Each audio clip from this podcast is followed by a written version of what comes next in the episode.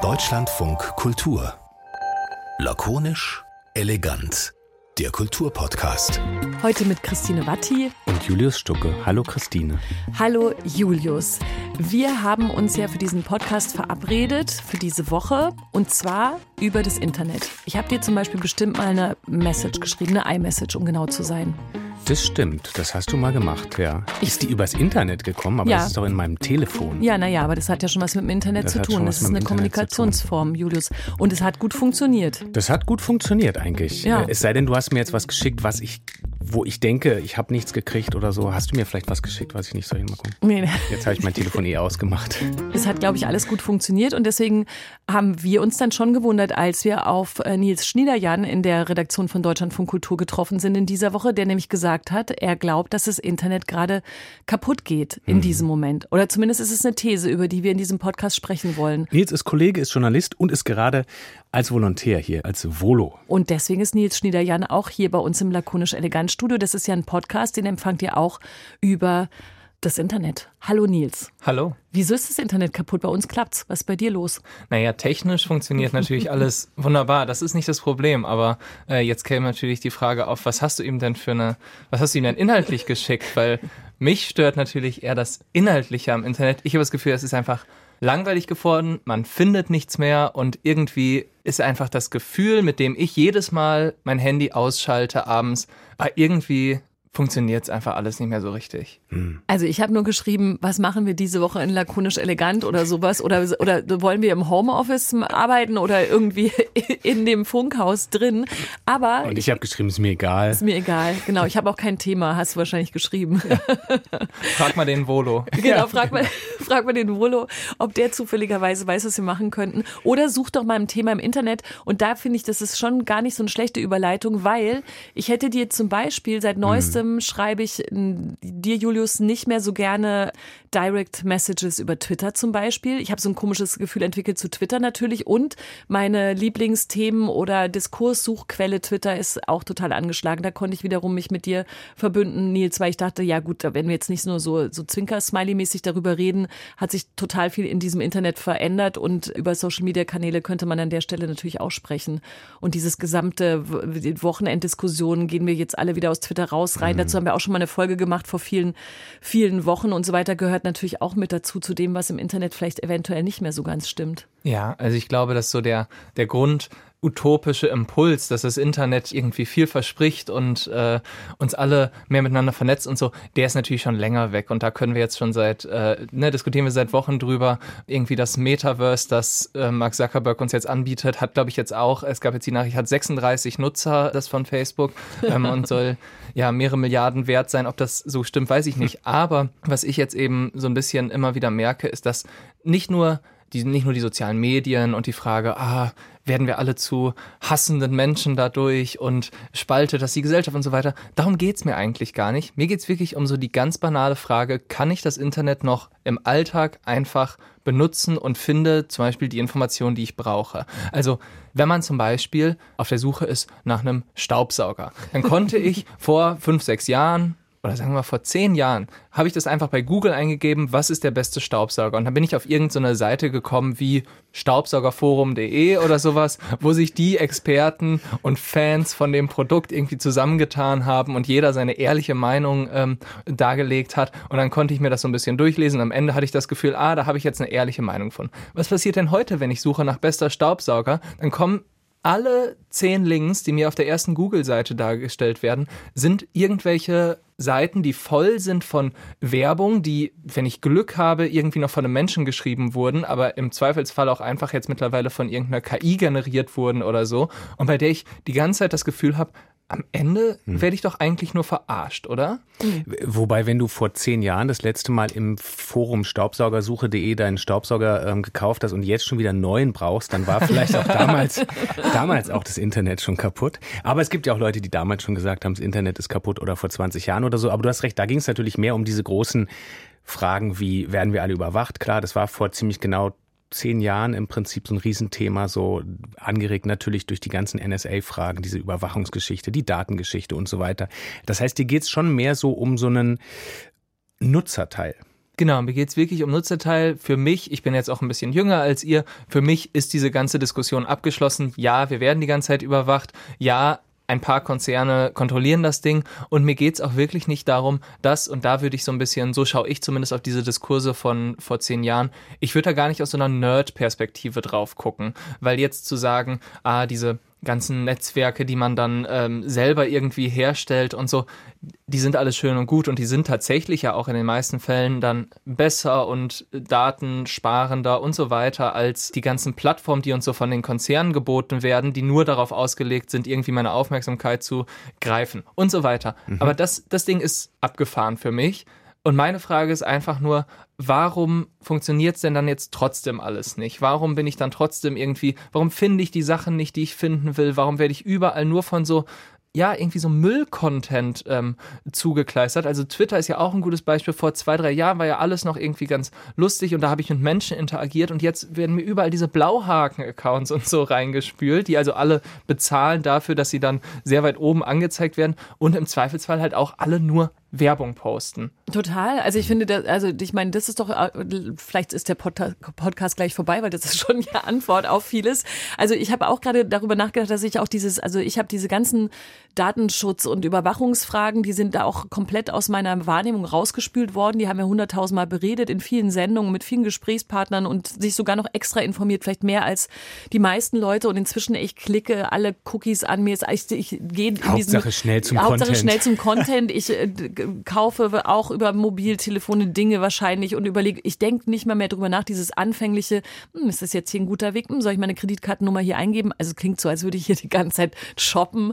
Aber so, das ist mir, ich habe gar kein Gefühl mehr dazu. Also weder zu Gefahr, nicht Gefahr, irgendwas und bewege mich auch in diesem Netz inzwischen wie in so einer, mir fiel neulich das Bild ein, wie bei diesen, die gerade abgeschafft werden, diese Postwurfsendungen, diese Bro äh, Werbebroschüren, wo jetzt verschiedene äh, Discounter so mhm. mit, mit großem Tamtam -Tam diese Dinge abgeschafft haben. Aber ich fühle mich manchmal wie genau in so einem Heft, nur in digital. Also ich bin nicht mehr in einem aufregenden Umfeld, sondern ich muss dauernd entscheiden, nee, das will ich nicht, das will ich nicht. Und ich komme nicht richtig dahin, wo es früher früher geglitzert hat oder zumindest die äh, klar war, ah, hier ist ein guter Weg, sondern ich bin in dieser Broschüre drin. Hm. Ja, und mein Eindruck ist doch, eigentlich war der Deal, den wir hatten mit diesen Riesenkonzernen und so, war immer, wir geben auf, ja. wir geben euch all unsere Daten, aber dafür funktioniert's dann wenigstens gut. Dafür mhm. haben wir dann nicht so eine komische, krude, schlecht programmierte Sache, sondern dafür funktioniert's. Und wenn das jetzt, wenn die diesen Teil des Deals nicht mehr einhalten, dann fühle ich mich über den Tisch gezogen. Aber das war auch ein naiver Deal. Komm, jetzt das muss man ja wirklich. Ich, ja, ich habe den Deal auch nicht, nicht unterschrieben, aber wir hatten auch keine Wahl. Ja.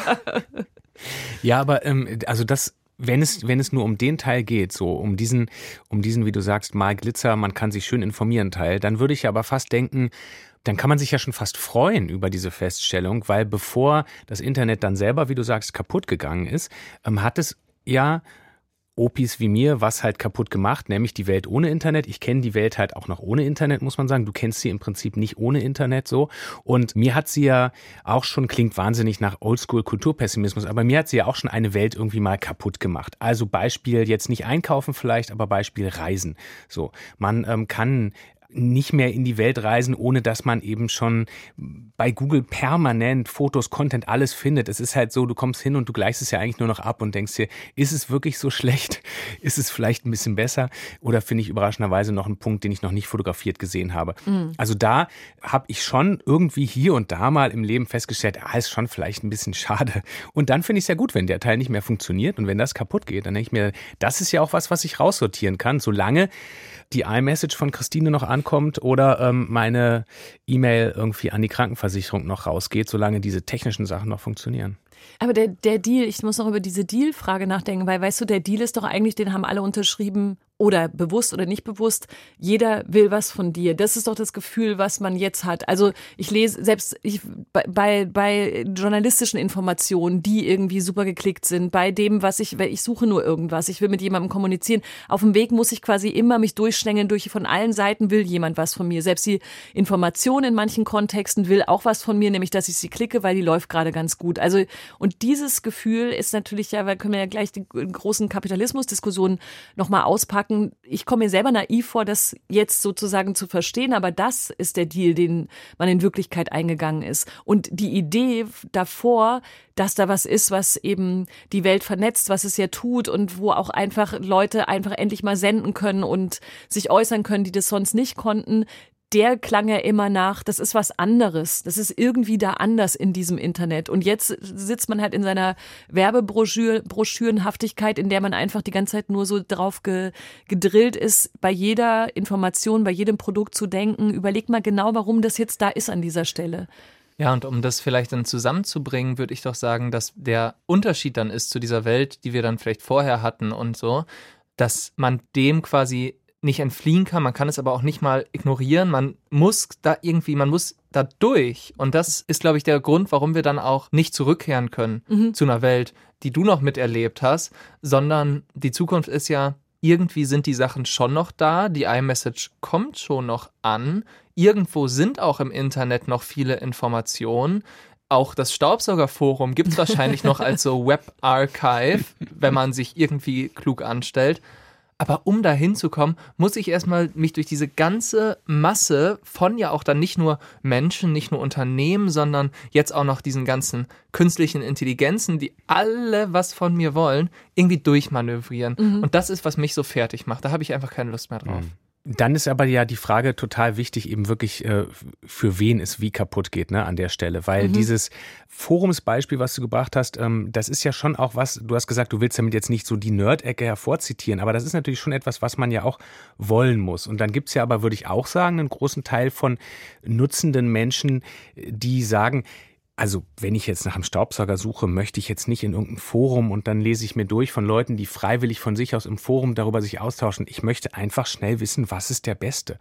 Und das sagt mir das Forum ja auch nicht, sondern da muss ich auch Arbeit investieren, so, ne? Das heißt, also es ist immer die Frage, für wen geht da wie was kaputt? Es ist schon sehr unterschiedlich. Also so, so wie ich ja zum Beispiel auch eher als passiver Internetnutzer, der sich die Informationen zieht, vielleicht eher darauf verzichten kann als jemand, der selber aktiv diese Foren betreibt. Also wie, wie traurig ist es für den Menschen, der das Staubsaugerforum aufgebaut hat. So.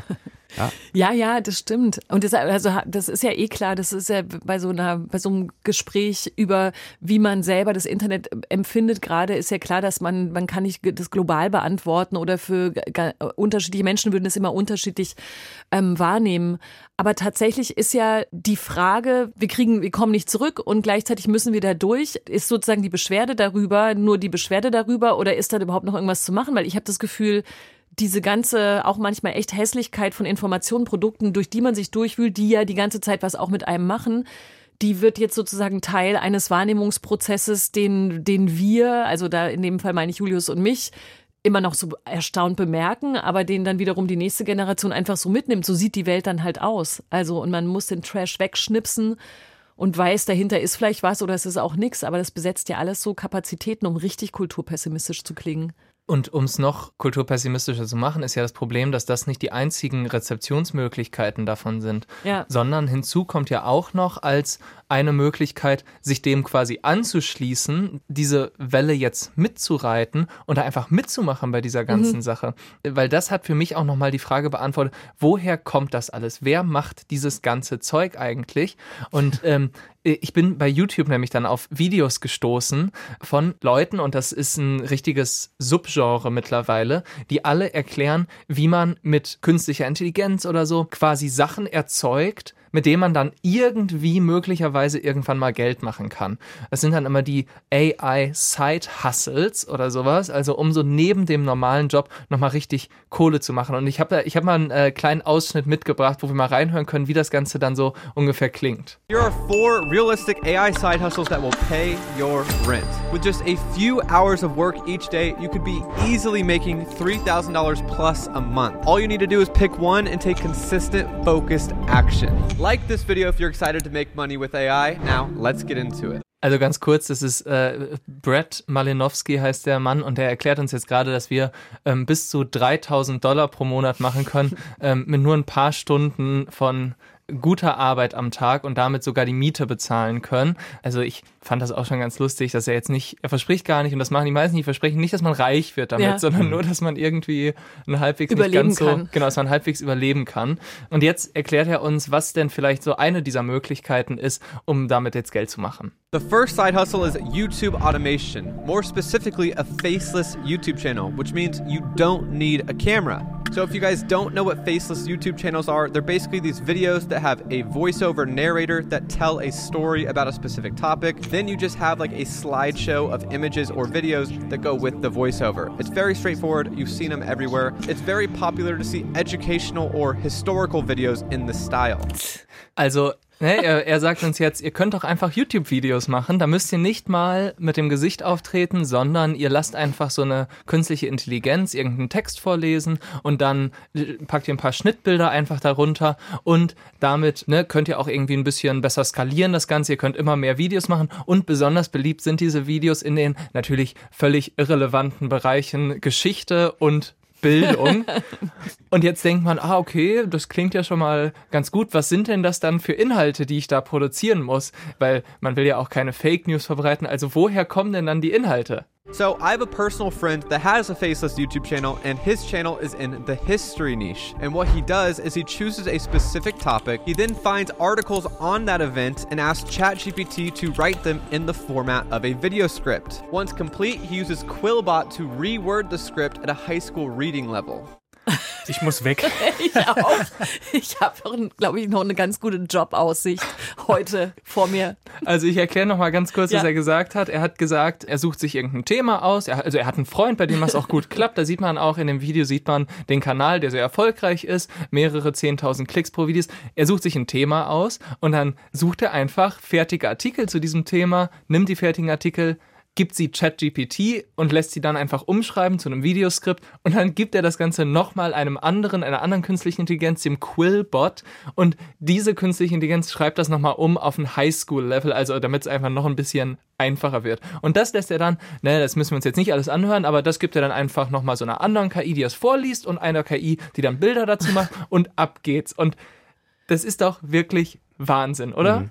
Ja, ja, aber es gibt diese Sachen. Es gibt die Sachen sehr, sehr viel. Ja, aber dann ist ja die Frage, wie viele, wie viele, wie viele Klicks erzielen die? Also das heißt, Sehr viele. Sehr viele. Sehr, sehr viele. Also es gibt wirklich manche Kanäle, die haben mit mehr als eine Million Abonnenten, Hm. die wirklich nur diese Form von Videos machen, die auch nur fremde Sachen recyceln. Es gibt teilweise auch Videos, die dann eben oder Kanäle, die auch erfolgreich sind und die nehmen dann die Transkripte von anderen erfolgreichen Videos und lassen sie einmal von ChatGPT umschreiben, nehmen andere Fotos und andere Videos und dann geht's auch wieder ab. Und das ist schon wirklich, damit machen einige richtig Kohle, die meisten natürlich nicht. Es gibt auch viel, das einfach so rumliegt.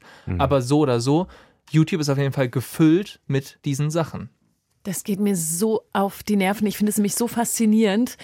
Also ich könnte tausende von diesen Geschichten mir erzählen lassen aus diesem Internet, also schon seit immer, seit es das Internet gibt, weil ich das irgendwie echt so, was so eine Mischung aus gewitzt und, und genial und abgründig zugleich finde. Und das zahlt aber natürlich auf unser oder mein auch form- formuliertes Gesamtgefühl ein.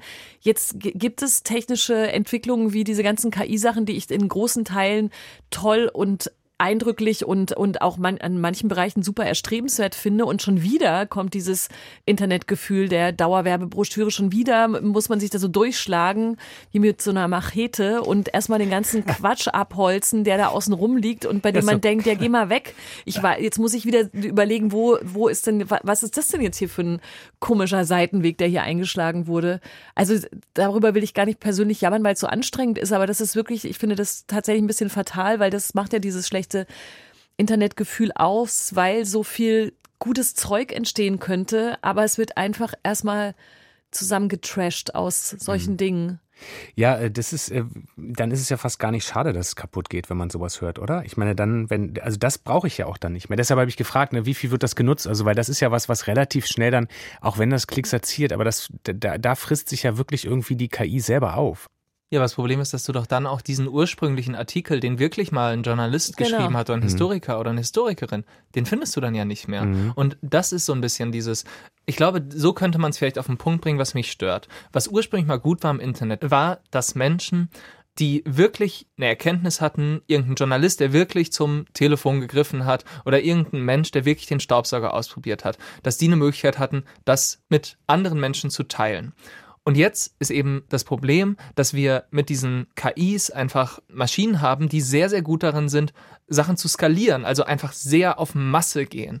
Und die überrumpeln jetzt im Zweifelsfall all diese tatsächlich irgendwie qualitativ wertvollen Sachen, die noch irgendwo rumliegen. Mhm. Und als normaler Nutzer, also da kann ich auch noch so viele Fake News Kurse und so an Schulen geben. Als normaler Nutzer komme ich doch nicht mehr dahinter, ob was wirklich geschrieben wurde oder ob das jetzt irgendeine KI dann nur noch äh, zusammengematscht hat aus hm. 100 Sachen. Okay, jetzt ist es vermutlich immer schlecht, das, das, das ähm, Feuer mit dem Feuer zu bekämpfen, was für ein oller Spruch, aber ähm, da wäre dann doch schon meine Hoffnung irgendwie, dass die KI in der Lage ist, auch das sozusagen aufzuräumen. Also, dass ich in der Lage bin, äh, der KI zu sagen, pass auf, ich möchte gerne Staubsaugerinhalt ähm, haben und ich will aber nicht, ähm, dass der firmengeneriert ist. Ich möchte ähm, ein Forum haben. Ich möchte, dass da Leute, also dass ich die KI eben genau bitte, mach diese Sucharbeit für mich so. Aber ist dein Eindruck, dass das so funktioniert? Also ja, noch nicht. Vielleicht. naja, also ich kann das verstehen als so irgendwie leicht utopische Hoffnung. Du versuchst jetzt nochmal diesen Spirit von früher zu bewahren und ja, irgendwie nochmal was, was dabei zu halten. Aber die Frage ist doch, hat irgendjemand da aktuell Interesse dran, sowas herzustellen? Mhm. Und das sehe ich jetzt gerade nicht so richtig. Also es gibt natürlich dann schon Versuche wie von Google, die, die Suche, die ja irgendwie auch einfach ein bisschen kaputt gegangen ist in den letzten Jahren, wie eben bei den Staubsaugern und so, jetzt zu verbessern, indem sie ganz oben, das haben sie vor ein paar Wochen vorgestellt, ganz oben ähm, den Chatbot installieren. Also, dass du nicht mehr als erstes diese zehn blauen Links bekommst, sondern als erstes bekommst du diese Antwort vom Chatbot. Mhm. Und ich glaube, die grundsätzliche Gefahr ist dadurch, dass die künstlichen Intelligenzen also bislang nicht die Fähigkeiten haben, wirklich inhaltlich etwas zu unterscheiden. Dadurch, dass die KIs ja nicht wirklich ein inhaltliches Verständnis von den Dingen haben, die sie da gerade dir präsentieren, mhm. ist, glaube ich, immer die Gefahr, dass sie am Ende einfach so eine Art Durchschnitt präsentieren. Also du bekommst mhm. dann vielleicht das, was zehn andere KI-generierte Seiten als besten Staubsauger anpreisen, aber die Gefahr ist, dass alle irgendwie dann so ein bisschen voneinander abschreiben und am Ende landest du einfach bei so einem irgendwie okayen Ding. Aber niemand von denen hat natürlich das getestet und hat jetzt wirklich irgendeinen Kontakt zur Realität. Keine KI muss bei sich zu Hause Staubsaugen. Und das ist dann, ja. da würde ich sagen, das ist so ein bisschen die Gefahr. Wir haben dann so eine sehr leicht zugängliche Antwort, die dann von deiner KI kommt, die das alles für mich schön sortiert hat und so. Und irgendwo auf Seite 24 ist tatsächlich noch das Staubsaugerforum, mhm. das ich so sehr vermisse. Ja, Nee, ich wollte nur kurz, also ich wollte nur, es war so gut, es wäre so gut, wenn jetzt zum Beispiel das Internet direkt auf deine Einlassung reagieren könnte, aber man kann natürlich das Internet jetzt nicht fragen, wie es sich weiterentwickelt wird, aber wir haben trotzdem, weil das dein Thema ist, dir so einen kleinen Überraschungsgast noch eingeladen. Das ist halt der, der, den man halt immer fragt. Das Internet. Das Internet. Hallo Internet, schönen guten Tag. Ich weiß nicht genau, ob du die ganzen, ob du die ganzen Beschwerden hier mitbekommen hast und den skeptischen Blick auf, äh, auf die Antwort auf die Frage, geht das Internet eigentlich gerade kaputt? Aber du bist ja Markus Beckedahl und bist der äh, Gründer von Netzpolitik.org und vor allem auch der Republika und redest halt einfach seit 20 oder 25 Jahren über das Internet. Und jetzt bist du auch noch dazu gerade in Hongkong, aber wir wollten keine Mühen scheuen, damit Nils der dieses, diese Frage in diesen Podcast reingeworfen hat, vielleicht auch noch eine Antwort aus dem Netz direkt bekommt. Markus Beckedahl, geht das Internet eigentlich gerade kaputt? Ja, das ist gar, gar nicht so einfach zu beantworten. Das Internet, wie wir es kennen, wie es Teile von uns wahrscheinlich früher lieben gelernt haben, das geht auf jeden Fall kaputt. Wir erleben jetzt quasi eine neue Phase die einen sagen, wir kommen in die Pubertät, die anderen sagen wir, das Internet wird langsam erwachsen. Also so muss man sich in etwa vorstellen, die wilden Zeiten sind vorbei.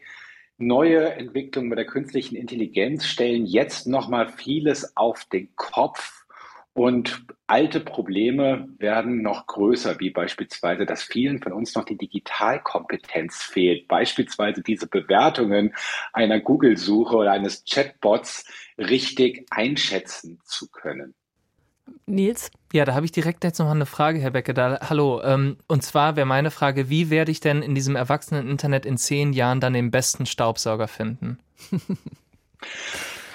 Also, ich bin da gar nicht mal so pessimistisch wie du eben, dass der künstliche Intelligenz oder automatisierte Entscheidungssysteme auf Basis von ganz vielen Daten irgendwie schlechtere Ergebnisse äh, in zehn Jahren ausliefern werden als heute. Auch heute sind sehr viele Webseiten, die man irgendwie auf den ersten Seiten bei Suchmaschinen findet, eigentlich fast auch schon künstlich erzeugt. Also da hat auch nicht irgendjemand die ganzen Staubsauger getestet, sondern da sind irgendwelche äh, Content-Moderatoren durchgegangen und haben einfach nach den besten Affiliate-Links sozusagen, wo man am besten Provision bekommt, Staubsauger zusammengesetzt und das bis hin zu großen ähm, ja, Medienmarken, die sozusagen da suchmaschinenkompatibel irgendwie neue Geschäftsmodelle ausprobieren. Ich glaube, auch in Zukunft werden wir uns ja entweder auf besser funktionierenden automatisierten Entscheidungssystemen verlassen können oder werden immer noch diejenigen suchen, die dann als Influencer, als Staubsauger-Influencer, als Journalistinnen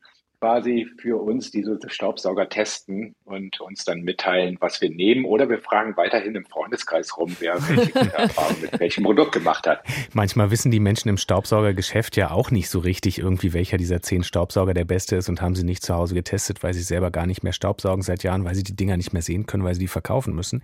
Aber der Punkt jetzt irgendwie hier gerade am Ende war natürlich wahnsinnig interessant, der, die Frage nach Influencern und Influencerinnen, die uns dann, also wir holen uns quasi die Menschen ja zurück ins Internet, oder? Wir, wir, wir, das ist im Prinzip dann eine Hoffnung auf die Zukunft, dass wir, während die KI gerade groß wird, uns aber trotzdem mehr verlassen auf die Menschen, die da im Internet sind. Und wenn wir die idealerweise noch sehen, irgendwie in Videos, dann glauben wir ihnen auch ein bisschen, dass sie Menschen sind. Aber das ist ja gar nicht die, das ist ja dann gar nicht nur Zukunft, ne, sondern das ist ja schon die Gegenwart. Das haben wir gerade, das ist ja, das sind jetzt wirklich so richtig bisschen deprimierend für uns, aber so generationelle Fragen. Wir haben mit einer Kollegin Helene Brückner gesprochen, die gerade auch in der Redaktion ist, die, wenn ich das sagen darf, 16 Jahre alt ist und die natürlich über, über TikTok Dinge sucht, weil da dann Ergebnisse kommen, die von Menschen präsentiert sind, mhm. wie wiederum die geinfluenced sind von Unternehmen. Das kann man dann alles auch nochmal fünfmal in Frage stellen und so. Aber Markus, die, wir, wir holen die Menschen zurück in die digitale Welt. Ist das zu pathetisch? Also es ist auch immer schwierig, von wir zu reden. Ja, ja, ich gehe mal davon aus, in zehn Jahren wird sich ein Teil von uns sehr an diese Chatbots gewöhnt haben. Äh, ich meine, ich bin groß geworden mit Science Fiction. Von klein auf ist mir versprochen worden, dass irgendwann hier mein Star Trek äh, irgendwie Chatbot irgendwie da ist, der alle meine Probleme löst und Parktickets für mich bucht und alles Mögliche macht,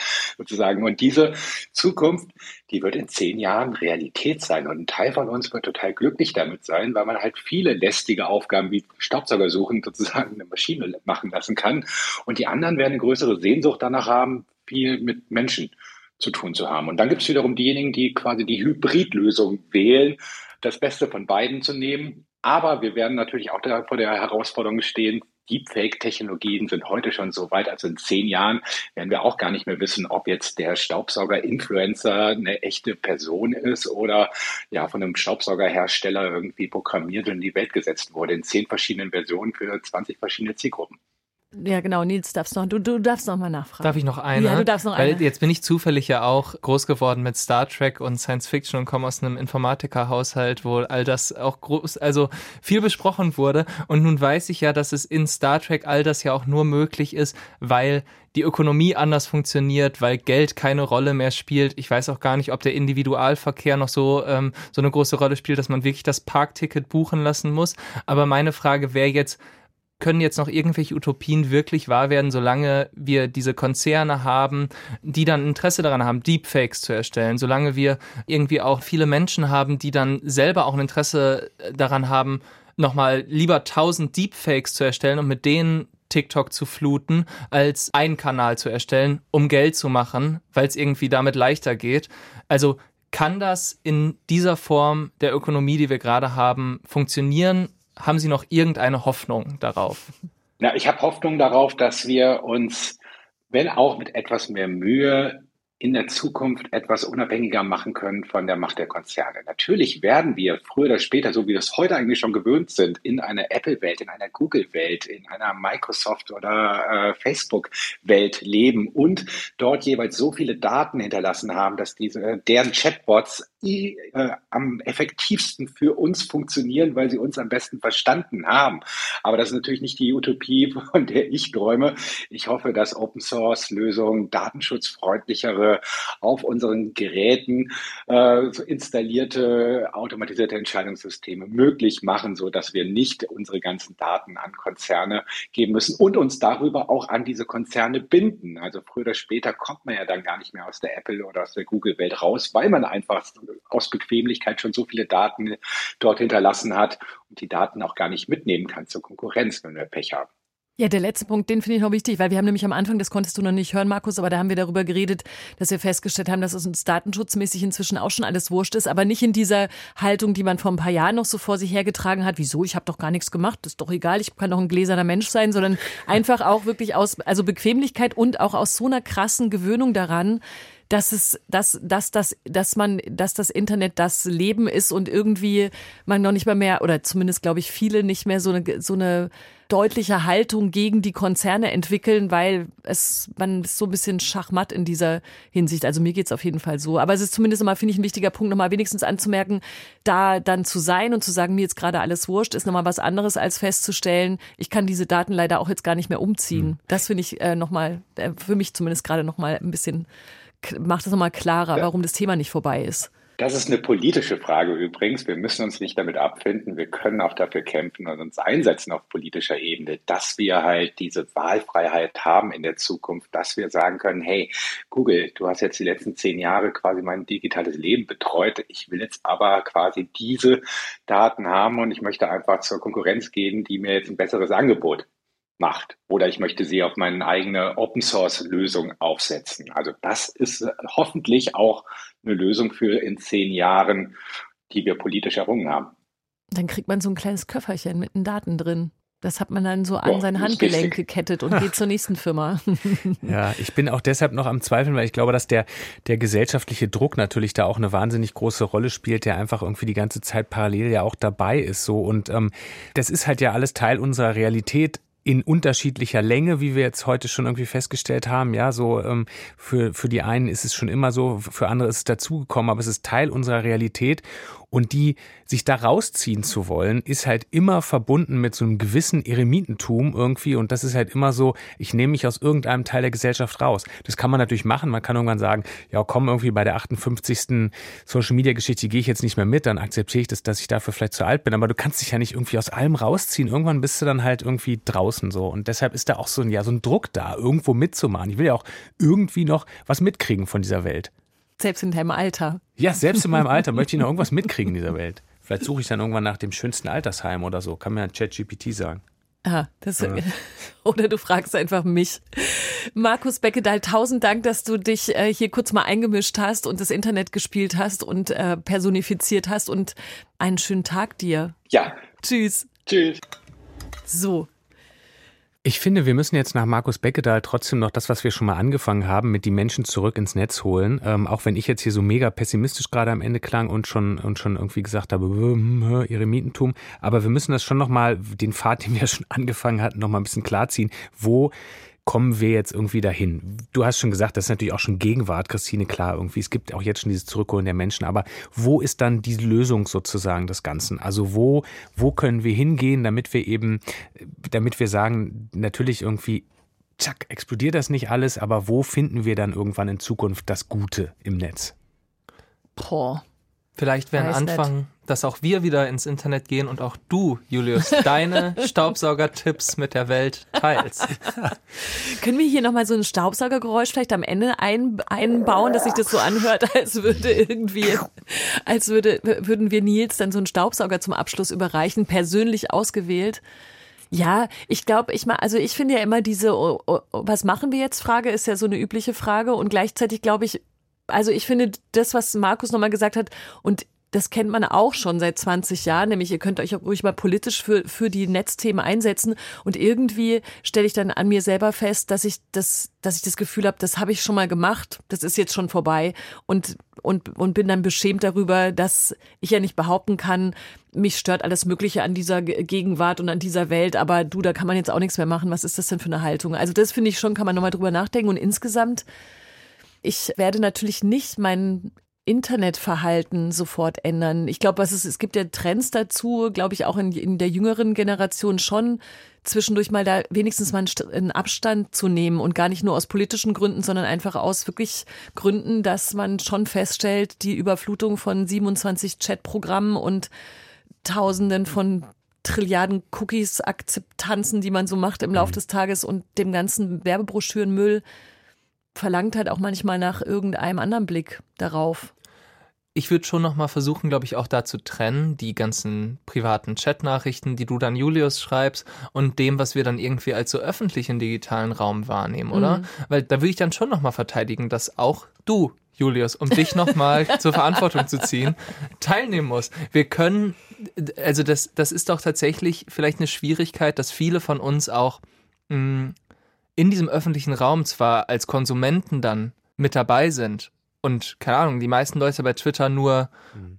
scrollen, aber niemand twittert, und dass das vielleicht einfach auch eine Möglichkeit oder eine Notwendigkeit fast ist, sich da aktiver einzubringen. Und das wäre dann fast das Gegenteil von dem, was du jetzt ja, äh, gesagt hast, nämlich das Gegenteil von diesem Rückzug, der vielleicht die einfachere Version ist. Mhm. Ja, wobei ich möchte das nur korrigieren. Ich meine nicht einen Rückzug, also ich meine nur eine, weiß ich nicht, man kann natürlich da sitzen, wie ich das auch natürlich getan habe und dann von diesen Wegen durch das Netz und diesen Kompliziertheiten und diesem Gedränge der Informationen und, und all dem sprechen und dann sagen, das ist alles doof so. Oder ich kann natürlich überlegen, wie viel, wie ich das so dosiere in meinem Leben. Also das meinte ich, glaube ich, eher damit, nicht zu sagen, ich mache da jetzt nicht mehr mit, mhm. äh, sondern eher zu sagen, ja, denk halt mal selber nach, wie, wie es gut ist und was du aushalten kannst, wann und wie du das halt so konsumieren möchtest. Das ist ja nicht einfach das Angebot muss nicht angenommen werden jederzeit.